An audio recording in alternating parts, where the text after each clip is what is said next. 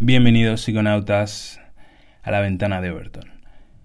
Bueno, el día de hoy me gustaría mm, hacer unas reflexiones sobre todo acerca de, de la meditación y cómo, cómo la he ido experimentando yo a lo largo de todos estos meses porque mm, desde que comencé a meditar, a pesar de que todavía no me puedo considerar, por supuesto, un experto de la meditación, sí que puedo decir con orgullo que mm, ya tengo cierta experiencia y en base a estas experiencias y a estos estados alterados de conciencia que, que puedes acceder a través de la meditación, he podido ir por lo menos comprobando entre meditación y meditación qué es lo que voy sintiendo.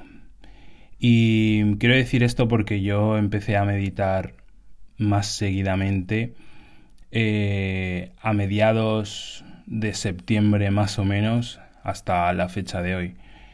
Ya son unos cuantos meses y ya son unas cuantas experiencias bastante gratificantes, otras no tanto, pero me gustaría sobre todo compartirlas con vosotros, con vosotras, porque creo que mm, es una práctica que mm, por lo menos en Occidente ya se está empezando a utilizar como el mindfulness y mm, el yoga meditativo, etcétera, etcétera. Y la verdad que eso es una buena noticia porque las personas necesitamos volver a conectar con nuestro presente, volver a conectar con el instante del aquí y el ahora para desligarnos de todo ese sufrimiento, ansiedad, estrés que puede causar el día a día.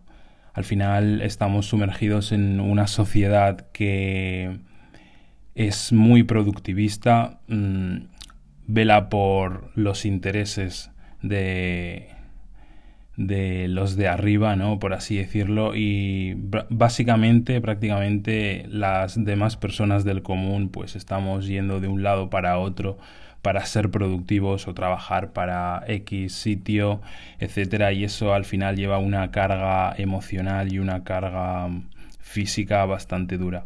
Y la verdad que en ese aspecto, la verdad que mm, me gusta mucho que el mindfulness, la práctica espiritual, meditativa, empiece a coger bastante peso en la sociedad. Y bueno, dicho esto, no me enrollo más y voy al grano con lo que iba a decir. Llevo aproximadamente unos cuatro meses, casi cinco más o menos, porque no recuerdo exactamente la fecha en la que inicié, más o menos principios de septiembre, pero bueno, no, no sabría decir exactamente. Dejémoslo en cinco meses. Em, la meditación al final es una práctica para volver al presente y de alguna manera eh, ser el observador de tus pensamientos. Yo no he leído muchísimo acerca de la meditación porque lo, lo, poco que me he informado, digamos que me ha servido de base para mm, empezar a meditar y tener mis propias meditaciones pero sí que es cierto que hay algo muy erróneo en torno a la meditación, que es eh, que tienes que tener la capacidad o tienes que llegar al estado de no escuchar tus pensamientos. La mente, el ego, eh, es muy poderosa. Y sobre todo cuando tú le cedes el poder. Y con esto quiero decir que normalmente pensamos que cuando vamos a meditar o vamos a entrar en trance, en estados alterados de conciencia, vamos a, digamos, de alguna manera callar el ego, callar esa mente que no para de rumiar y no para de hablar continuamente, decir comentarios, criticar, juzgar, ¿qué voy a hacer mañana? ¿Por qué no hice esto ayer? Eh, ¿Qué es lo que haremos con, con este proyecto? etcétera, etcétera, etcétera esa voz interior que está continuamente hablando sin parar, sin descanso, esa mente, es lo que tenemos que escuchar precisamente. Pero escuchar no quiere decir sumergirse en el pensamiento. Sumergirse en el pensamiento es precisamente de inconsciente. Cuando tú tomas conciencia, por eso la meditación es para ser, eh, digamos, el observador del que piensa, y no identificarse con el pensamiento, que eso es un punto que me gustaría mm, remarcar y explicar, que normalmente las personas eh, nos... Aparte de individualizarnos, porque la mente crea un individuo en base a eh, los conocimientos, ideologías y etiquetas sociales que nos vienen poniendo o nos ponemos nosotros mismos, eh, lo que hay que hacer es tratar de observar los pensamientos, tratar de, de verlos como si fueran pájaros por el cielo.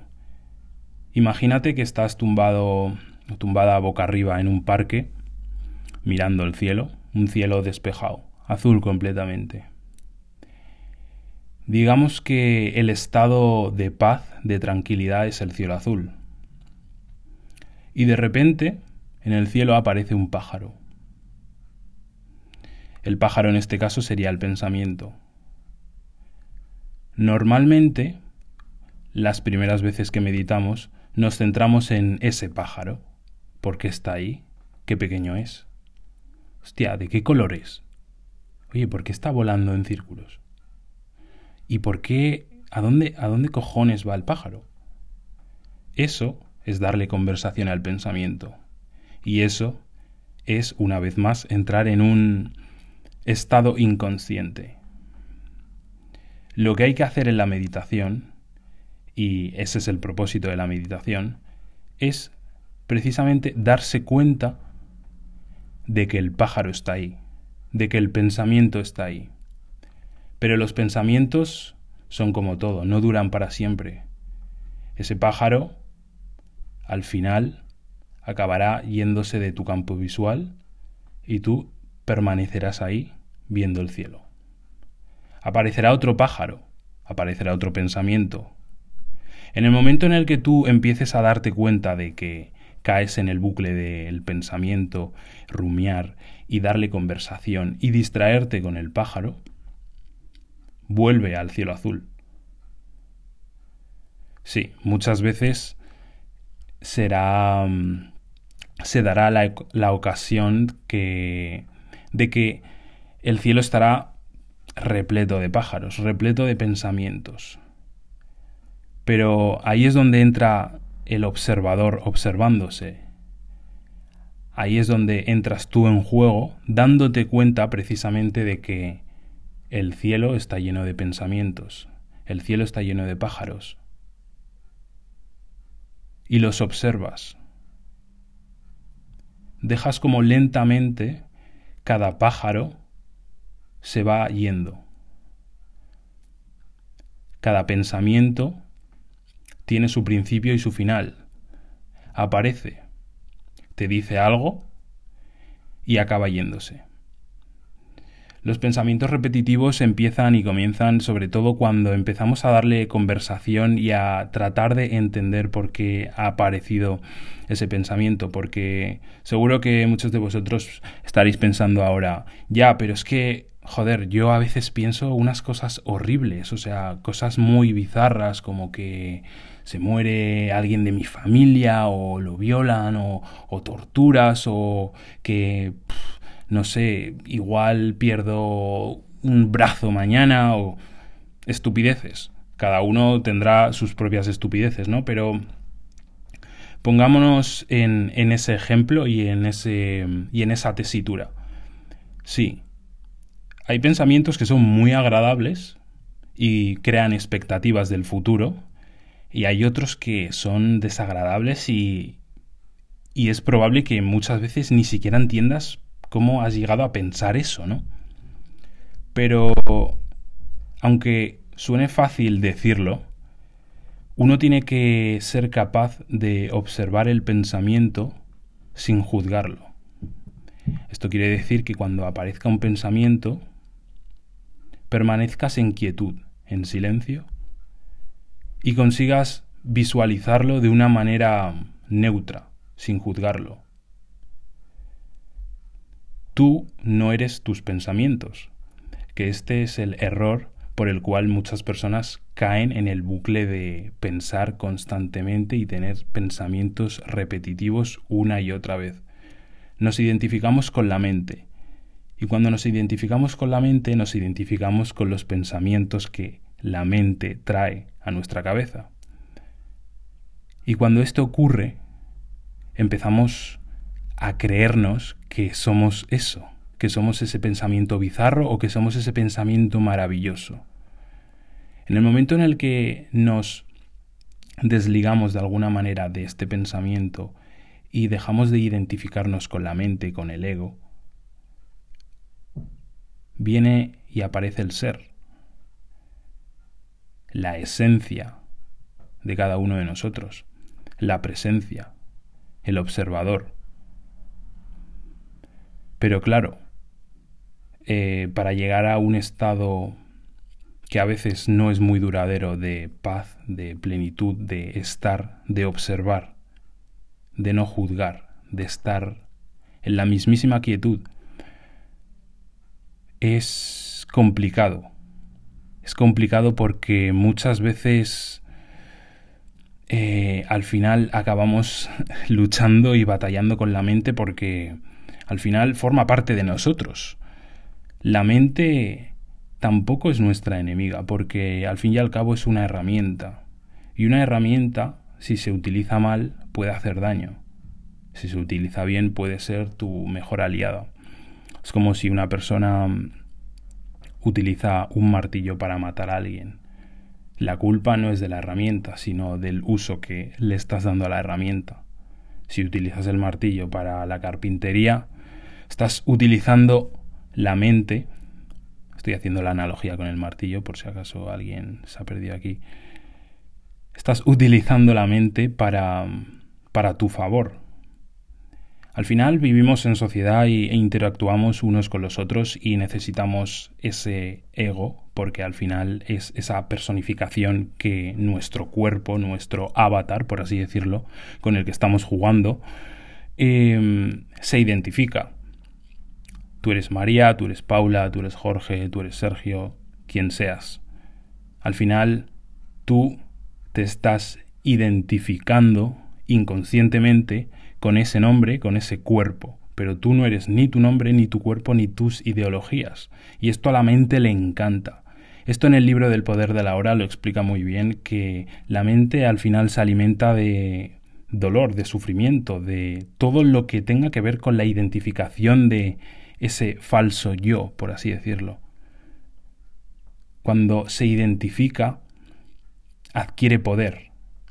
Pero cuando uno se hace consciente de que no es todo esto, empieza a actuar como el observador y co-creador de su propia realidad, empieza a tomar decisiones de manera consciente y pasa a ser una persona que empieza a observar, empieza a interactuar en la realidad con otras personas de manera diferente porque se está auto-observando constantemente.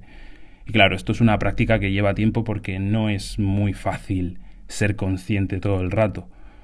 Hay veces que caemos en las torpezas y nos equivocamos. Esto es completamente normal, pero mm, la meditación precisamente ayuda a mm, volver a tu centro, y alinearte con tu yo interior, con ese yo interior que está observando y no juzga absolutamente nada, no reacciona. Y claro, alguno estará pensando, ya, pero eh, somos humanos, al fin y al cabo nos enfadamos, eh, tenemos rabia, tenemos sentimientos de tristeza. Y por supuesto, al final eh, no dejamos de ser humanos, y sentimos y tenemos emociones. Pero ¿qué pasa aquí? ¿Qué pasa con las emociones? Normalmente eh, también nos identificamos con esta emoción, también nos identificamos con la emoción de rabia cuando algo nos enfada, con la emoción de tristeza cuando nos toca algo la fibra o lo que sea. El problema está cuando no sabemos gestionar esa rabia, esa tristeza, incluso esa alegría, y externalizamos todo lo que a nuestro cuerpo le llega, ¿no? De alguna manera, Cuando nosotros sentimos rabia, que es normal sentir rabia o sentir enfado o sentir esa sensación de celos incluso, tú tienes que ser capaz de permanecer en quietud cuando esta sensación llegue a ti. Cuando tengas una situación en la cual te esté enfadando, te esté irritando, identifica la rabia. No te enfades por enfadarte o no te sientas mal ni te juzgues por enfadarte porque es completamente normal. Hay situaciones, personas que nos pueden sacar de quicio.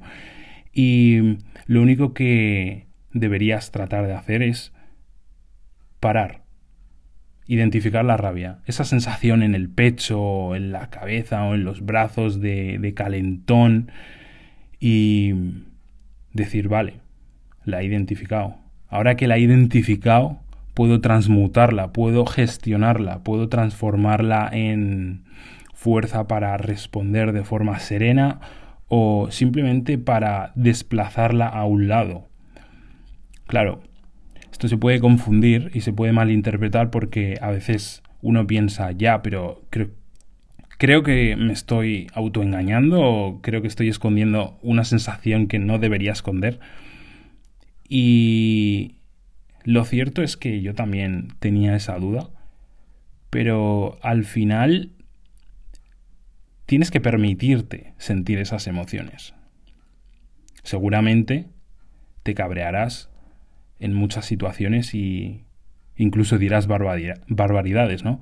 Pero el hecho de que tú ya te hayas dado cuenta de la sensación y no te has dejado controlar por ella ni te has dejado llevar por ella, inconscientemente, ya te hace consciente el hecho de que tú te hayas anticipado y hayas sentido toda esa sensación antes de reaccionar.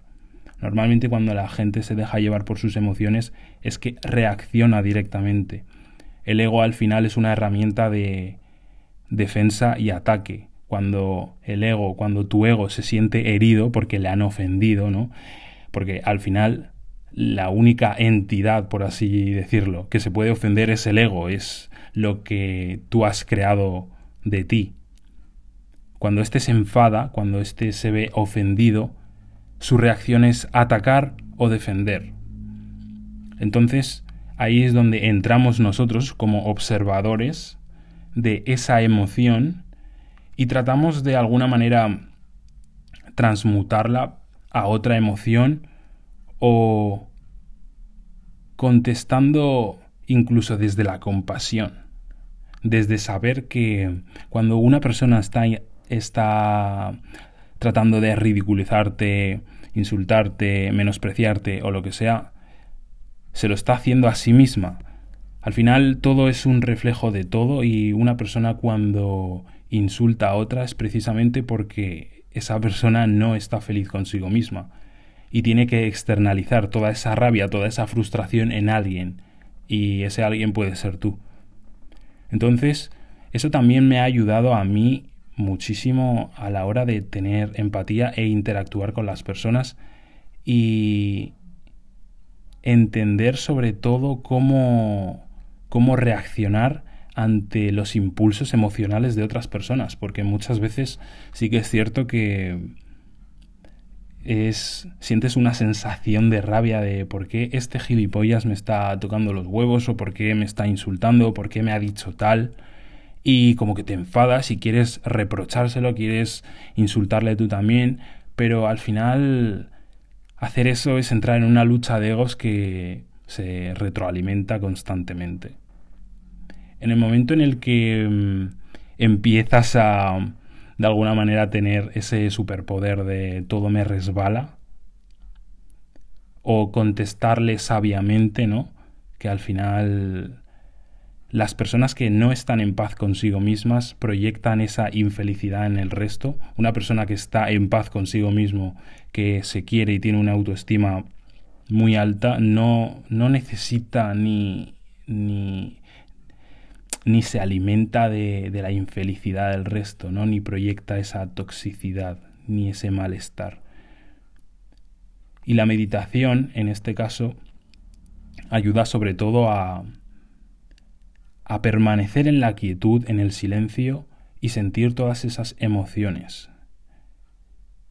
Yo tuve una meditación en la cual eh, no sé qué me pasó durante ese día, que notaba muchísima rabia, muchísima rabia, estaba muy enfadado. La meditación no iba como yo quería, como mi ego esperaba, porque quería eh, ver nubes, quería verlo todo rosa y estar en un estado súper peaceful, por así decirlo. Pero tenía una sensación de malestar y rabia y enfado que no os lo podéis imaginar. Claro, los primeros 10, 5 minutos, esa rabia me estaba consumiendo. Estaba apretando la mandíbula, apretando las manos, pero en el momento en el que dije, tío, suelta, relaja, permítete experimentar esa rabia, ¿no? Permítete sentir la rabia desde la conciencia. En el momento en el que empiezas a ser consciente de esa rabia, sin externalizarla en el otro, en el momento de quietud, de respiración profunda, te permites incluso disfrutar de la rabia. Y disfrutar de la rabia en el sentido de saber que la estás manejando y por eso estás disfrutando de la rabia, no porque te guste esa sensación y, y todo lo demás. Creo que me habéis entendido por dónde voy.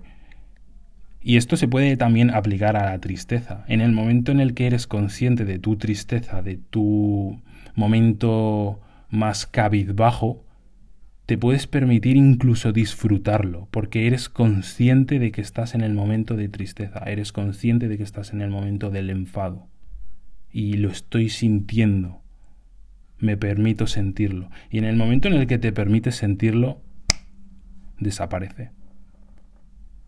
Y esto no es magia, sino gestión emocional a través de la meditación. Aprendes a conocerte muchísimo más, aprendes a entender de dónde vienen ciertos enfados, ciertas alegrías exageradas o ciertas, digamos, eh, depresiones o estados depresivos, de malestar, de tristeza empiezas a comprender muchísimo mejor la naturaleza de la realidad de tu propio ser. Empiezas a comprender el mundo externo a ti. Porque cuando entiendes el mundo interno, cuando interiorizas, haces esa introspección y te paras a sentir todo lo que no te has permitido sentir, entiendes muchísimo mejor lo de ahí fuera. Y es maravilloso. Yo os recomiendo que si queréis empezar con la práctica, la práctica perdón, de la meditación y del mindfulness o cualquier otras prácticas que requieran esa concentración para estar en el presente, eh, empecéis ya. Que no, no busquéis ninguna excusa ni, ni, ningún contratiempo como para no hacerlo porque realmente es bastante beneficioso y sobre todo si estáis pasando por una época en la cual no sabéis qué hacer con vuestras vidas y os sentís un poco perdidos, quizás necesitéis un poco de tiempo para estar con vosotros mismos porque mm, vivimos en una época en la cual estamos muy conectados unos con otros, eh, esta época en la cual todo se ha globalizado, eh, los mensajes llegan de una punta del mundo a otra instantáneamente, estamos súper, hiper conectados, pero a la vez también estamos o nos sentimos muy solos. Enfermedades mentales como la depresión y la ansiedad en nuestra época es como el agua. Está en todas partes. Y la verdad que mm, el hecho ya simplemente de plantearte meditar o hacer ejercicios de introspección y indagar sobre todo en ese mundo interior que cada uno tenemos y que no hemos explorado lo suficiente y que por eso muchas veces generamos nosotros mismos, sí, nosotros mismos, todos los problemas que creemos que son problemas.